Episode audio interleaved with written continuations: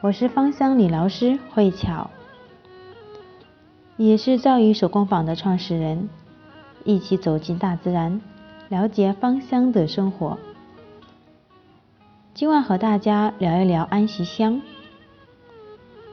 安息香主要是提取某种生长在泰国和邻近小岛的树。严格来说，用这样的方式。得到的安息香在定义上还不能称得上是精油，因为纯的安息香属于树脂，使用前必须先在热水中加热融化。一般我们在精油商店所买的安息香，都已经先将安息香树脂溶在乙基甘醇中。安息香树脂是红棕色的颗粒状树脂，经常被用作。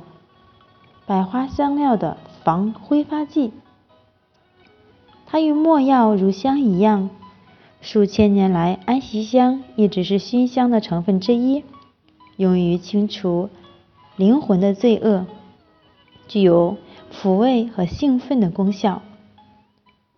它非常的温和，对缓解着凉、流行性感冒、咳嗽、喉咙痛等症状非常有帮助。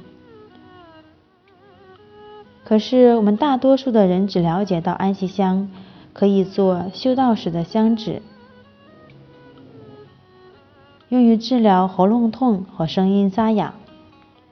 由于安息香具有安抚和兴奋的功效，所以它还可以促进物质在体内的运行，比如可以清除脓液、促进循环、排出气体，或者增加排尿。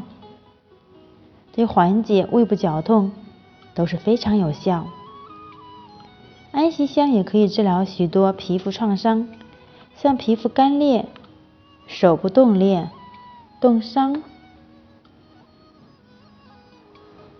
芭蕾舞者或者说是经常在外面工作的，比如像园丁、伐木工或者建筑工人等，都会使用。安息香，因为可以治疗皮肤裂伤，并避免伤势扩大。我也会经常在手霜当中添加安息香，特别是冬天使用的护手霜，来保护我们温柔的双手。同时还会添加柠檬或者薰衣草，以掩盖香草素的味道。许多精油都有温暖、安抚和激励的作用。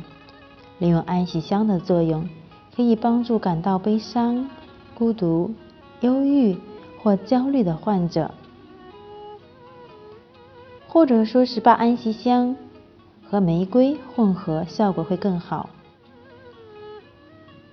这种复方精油，其实在生活当中，每当我有情绪低落。悲伤的时候，也会用它来给自己调理，效果非常好。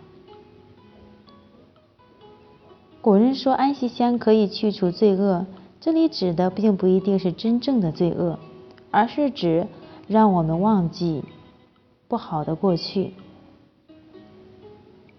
今晚我的分享到此结束，感恩您的聆听。